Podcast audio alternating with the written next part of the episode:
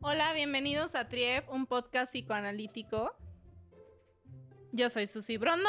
Tenemos también a. Yo soy Ale Batista. Y también tenemos el día de hoy un invitado muy especial. Hola, yo soy Paul Heinz. Ok.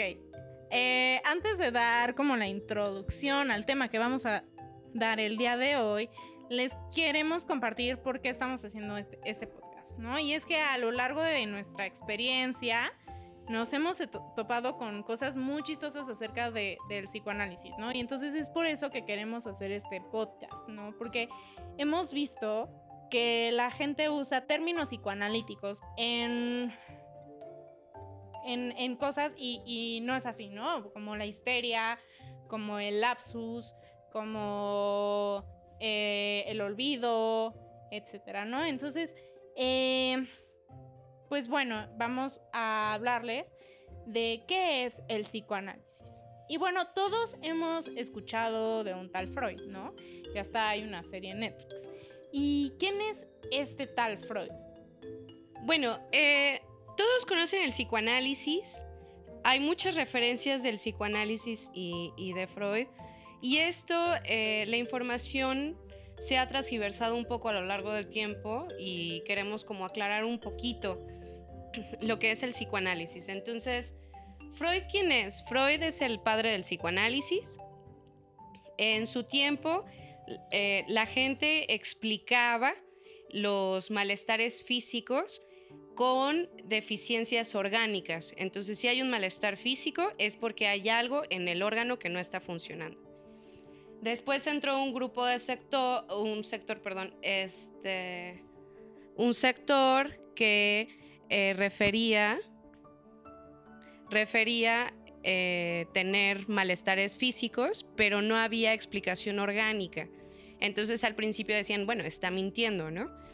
Freud le presta especial atención a este eh, grupo y se da cuenta de que hay algo más allá de lo orgánico, que hay una explicación más allá y que no la vamos a encontrar aunque abras el cuerpo y lo busques. Entonces en su investigación él encuentra el famoso inconsciente y empieza a elaborar toda la teoría del inconsciente y la forma para acceder a una parte de esto es por medio del habla. Esto fue eh, eh, avanzando y es lo que hoy conocemos como las terapias, las psicoterapias, donde tú hablas, expresas lo que sientes y demás. Sin embargo, en el psicoanálisis el habla sirve para poder entrar a esta parte inconsciente, elaborarla y poder explicar fenómenos o procesos que estamos viviendo que parecieran que racionalmente no, no tienen como una explicación o una lógica, etc. No sé si hasta aquí tengas una duda, Paul. Hasta el momento no, no creo tener alguna duda, pero eh, ¿qué te parece si sigues explicando más o menos a, todo algo más? esto eh, me parece muy importante que Paul se presente, ya que es nuestro invitado estrella del día de hoy. Pues muchas gracias por lo de estrella. Eh, bueno, soy Paul Heinz y yo me dedico al campo del fitness grupal y además soy entrenador de, de porristas. Entonces, yo lo, el único conocimiento que tengo sobre psicología en general es lo que uno aprende en la preparatoria por la clase que, que se tiene y pues por lo que he aprendido de ustedes en pláticas extraoficiales que siempre surgen. Este, y porque cuando están estudiando algo, pues paro oreja y porque se me hace una cuestión bastante interesante. Además de que también llevo un proceso terapéutico y pues ahí se intenta saber y conocer un poco más. El, objetivo de que hayamos invitado también a, Paul y ya para retomar el tema de qué es psicoanálisis con Ale, es justo para, para tener a alguien externo, alguien que, que no esté en el medio del, del psicoanálisis y podamos abrirnos más y tener un lenguaje muchísimo más claro para aquellos que les interesen saber del tema y que no están familiares con este, ¿no? Pero bueno, vamos a proseguir con el tema. Bueno, entonces estábamos diciendo que Freud descubre esto del inconsciente, ¿no? ¿Y qué es el inconsciente? Que además creo que esto va a explicar un poco la diferencia entre psicología y psicoanálisis o entre psicoterapia y psicoanálisis. Ya habrá un capítulo para hablar de las diferencias porque recuerdo que alguna vez tú dijiste para los que no estamos como en el medio, todo es psicología, ¿no? O todo es terapia. Entonces, bueno, lo inconsciente y se le dice lo porque no e, porque si le decimos el inconsciente ya estamos hablando como un sujeto y aquí no hay sujeto ajá lo inconsciente es como una eh, eh, energía diría Freud pero más bien como una formulación que está conformada por memorias por vivencias por representaciones, significados, ¿no? Algo que yo viví significó algo para mí. Eso eh, es como una mezcla, deseos también, se habla mucho del deseo y demás. Entonces, eso sería que es lo inconsciente, pero más allá de saber qué es lo inconsciente, es cómo lo conocemos, ¿no? Y cómo lo conocemos por medio del consciente, del habla. Ajá. Entonces podríamos decir que en el psicoanálisis hacemos como un trabajo, por así decirlo, de traducción entre lo inconsciente y el consciente. Ajá. Lacan, un psicoanalista muy, muy famoso en el medio, habla que el inconsciente sería el lenguaje y el consciente la palabra. Entonces, eh, muchas veces nos pasan cosas que decimos, bueno, ¿por qué me pasa esto? O ¿por qué siempre el resultado de algo para mí es esto? Se lo dedicamos a la suerte, al destino, etc. Bueno, seguramente algo de lo inconsciente está ahí formulándose y está saliendo a través de lo, de lo, de lo consciente o de nuestras vivencias, ¿no? Una vez Freud dijo que la forma de entender al inconsciente es verlo como si fuera una persona que vive dentro de nosotros y que no somos nosotros. Sin embargo, yo a esto le agregaría que si bien no somos nosotros, forma parte de nosotros y todos lo tenemos y va a influir en nuestro día a día. Entonces, eh, ¿qué hacemos en psicoanálisis? Justo evidenciamos aquello inconsciente que probablemente se manifiesta de una forma que no nos estamos explicando.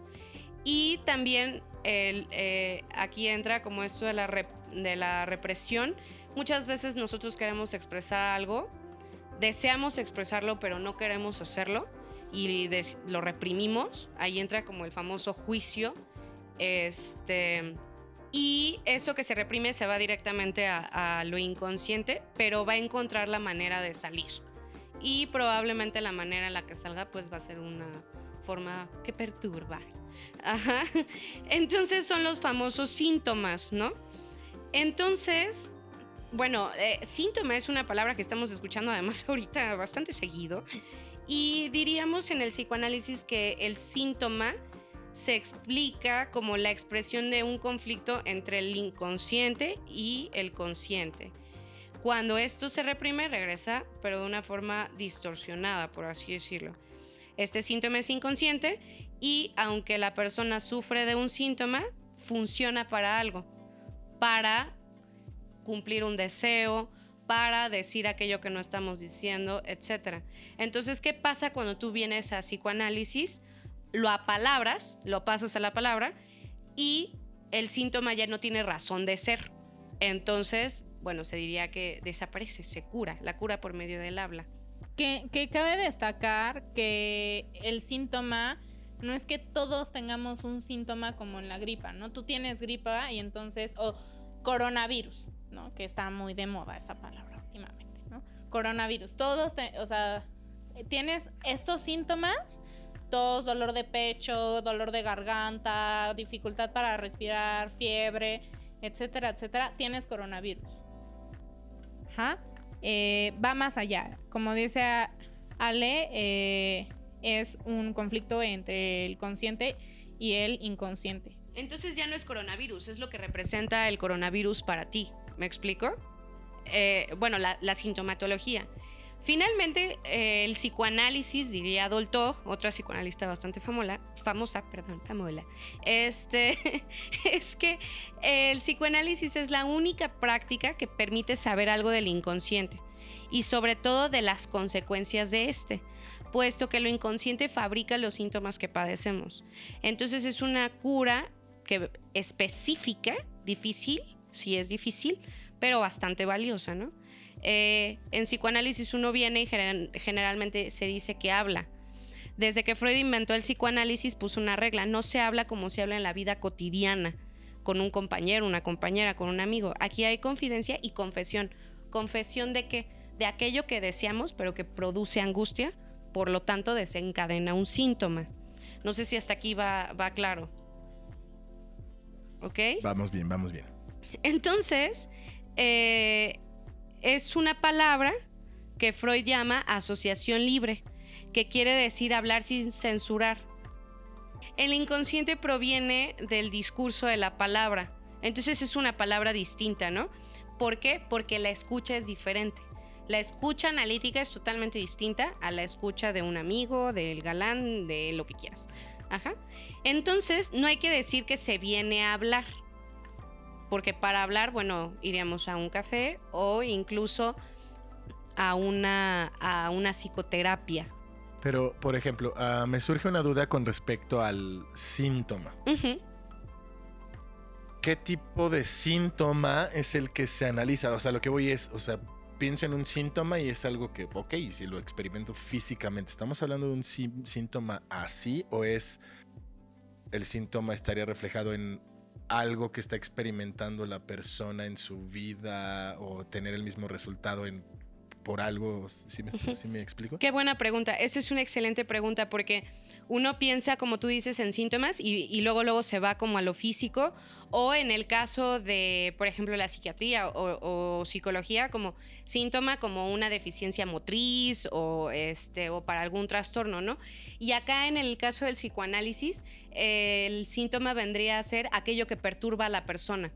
Entonces, el síntoma es la pareja, el síntoma es el trabajo, la escuela, uno mismo, ¿no? Entonces, lo, o algo físico o un ataque de ansiedad y pánico, todo, aquello que perturba a la persona. Entonces, la persona llega a análisis y el motivo de consulta, no puedo tener pareja, eh, estoy en un trabajo que no quiero, etcétera, etcétera, ¿no? Eso se va a analizar. Y ahí entraría la pulsión a la repetición. Ajá donde también está el síntoma, siempre me pasa lo mismo. O el resultado al final siempre es igual. O porque siempre estoy en un trabajo que no me gusta. O porque siempre me siento incómodo. Eso se va a analizar. ¿Por qué? Porque hay un deseo, un goce. Lacan diría que el goce es esta mezcla entre placer y displacer, por lo tanto angustia. Hay un goce ahí. Y entonces, como te decía hace rato, el síntoma funciona para algo, ¿no? Estoy pensando en, un caso clínico que tengo, este, eh, la pareja, ¿no? Todos mis novios me dejan. Y en algún punto ella dice que eh, ella al final quiere morir al lado de su madre, ¿no? Ahí, ahí está. Funciona no tener pareja para al final estar al lado de su madre, ¿no? Ahora hay que, bueno, efecto del análisis, la persona va a, elaborar y decir, bueno, no tengo que meterme con parejas para terminar al lado de mi madre, tal vez puedo encontrar otra manera. O diríamos también en psicoanálisis que nosotros animamos a que la gente se haga preguntas que nunca se había hecho antes. Porque si tú quieres una respuesta diferente, te tienes que hacer preguntas distintas. ¿Me explico? Entonces, bueno, en este caso clínico que la persona se pregunte, bueno, ¿por qué quiero terminar al lado de mi madre? Bla, bla, bla, bla, bla. Y eso, bueno, va a tener ahí un efecto. Ese sería el síntoma. Entonces, bueno, para la siguiente parte del podcast vamos a hablar sobre varios mitos del psicoanálisis. Creo que esta fue como una introducción bastante rápida y nada profunda de lo que es el psicoanálisis que podríamos ir elaborando a lo largo de los próximos capítulos. ¿No? La historia de la histeria, qué es la histeria para poder hablar de, este término como muy mal usado, qué es la neurosis, eh, porque uno piensa en terapia y va a psicoanálisis y en psicoanálisis te dicen no es terapia, ¿no? Bueno, eh, esto es importante también porque nosotros trabajamos con lo inconsciente y la psicoterapia trabaja con el consciente. Sí tienen conocimiento de lo inconsciente, pero eh, eh, fungen como únicamente con lo consciente, ¿no? Por eso nosotros no diagnosticamos, no, porque pues, el, el, diagnóstico vendría muy de lo consciente, ¿sabes? Entonces, eh, no, en psicoanálisis diríamos que lo inconsciente es un saber que no sabemos. Hay un saber, pero no sabemos que lo tenemos. Entonces, a partir de la escucha analítica, empezamos a descubrir, o sea, no lo creamos, no descubres, recuerdas, redescubres aquel saber. Ese saber te va a explicar tus síntomas. Ese saber te va a dar un conocimiento profundo. Y al final, eh, como un punto de vista muy particular, porque yo, licenciada en psicología, me formé como psicoanalista? Porque el psicoanálisis te da un conocimiento personal y profundo que no encuentras en otro lado. Porque el psicoanálisis es lo único que estudia esta parte inconsciente. Y al final, el objetivo de quitar el síntoma, etcétera, etcétera, pasa a segundo lado. Porque este conocimiento profundo, precioso, es a lo que yo no le encuentro como, lo, encuentro como invaluable. Entonces, eh, sí, esta fue como mi decisión de, irme como hacia la rama psicoanalítica. Oye, nada más, este, no sé si sea tema para este podcast, o si no ya lo tocarán en algún otro. Pero una persona que está en psicoanálisis puede estar en psicoanálisis y además en alguna otra no, no puedes llevar dos procesos a la vez. Es, eh, no sé, por ejemplo, muchas veces eh, yo he trabajado en colaboración con psicoterapeutas, más como de corte cognitivo-conductual, que es como, ok, el objetivo es quitar el síntoma, quitan el síntoma, pero lo que lo origina está en lo inconsciente, entonces vienen para acá. Entonces, creo que ahí entra como tú tienes que decidir qué, ¿sabes? Mucha gente cae por suerte, porque están buscando terapia y caen en, un diván. Y bueno, qué, fortuna o qué desfortuna, se van, etcétera, etcétera. Pero eh, justo, bueno, en, eh, como introducción, en las primeras entrevistas, etcétera, aclaramos esto, ¿no? Que al final el síntoma o lo que sea, si se cura o no, es lo de menos. ¿Va a tener un efecto el psicoanálisis? Sí, este conocimiento profundo y este saber tiene un efecto precioso. Tal vez desencadenan otros síntomas, tal vez se quitan, tal vez, pero ese no es nuestro objetivo. El, objetivo es este, descubrir como este placer, placer, lapsus, este, saber que ya hablaremos de los lapsus en el otro eh, episodio. Entonces, eh, no, no puedes estar recibiendo como dos procesos al mismo tiempo. Lo que sí es que muchas veces psiquiatras trabajan en colaboración con psicoanalistas. De hecho, hay muchos psiquiatras formados psicoanalíticamente. Pero psicoterapia, eh, no sé, no, no creo. Es como si fueras a dos psicoanálisis. entonces, o trabajas de un lado o de otro. Ahí, ahí entra como tú tu criterio, ¿no? Eh, sin embargo, creo que por eso también eh, se está haciendo este podcast, para que tú sepas a qué vas, ¿no? una vez eh, con Susi le decía, siempre hay una demanda, pero demanda de analizarse, quién sabe, ¿no? Alguien me preguntaba el otro día, yo soy candidato para análisis, bueno, en tanto haya demanda de análisis, pues sí, pero si la demanda es de otra cosa, pues no.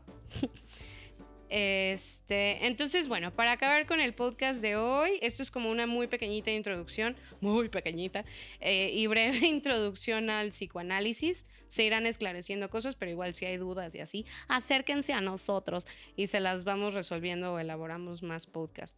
el próximo episodio vamos a hablar de los mitos, que también creo que esto es como muy importante aclarar. Eh, por mi parte, te agradezco mucho, Poli, que estés aquí. Significa mucho para nosotras. Ah, muchas gracias por la invitación. Es un placer estar aquí. Ay, y bueno, muchísimas gracias también a Paul, a Ale, a nuestro equipo de producción y de audio, Alejandro y Alan, muchísimas gracias, porque bueno, sin su apoyo no sería posible esto. Y bueno, nos vamos a despedir. Muchísimas gracias por escuchar Triep. Nos volvemos a presentar. Yo soy Susi Brondo. Yo soy Ale Batista. Y hasta la próxima. Y, yo soy Paul. Adiós. Adiós.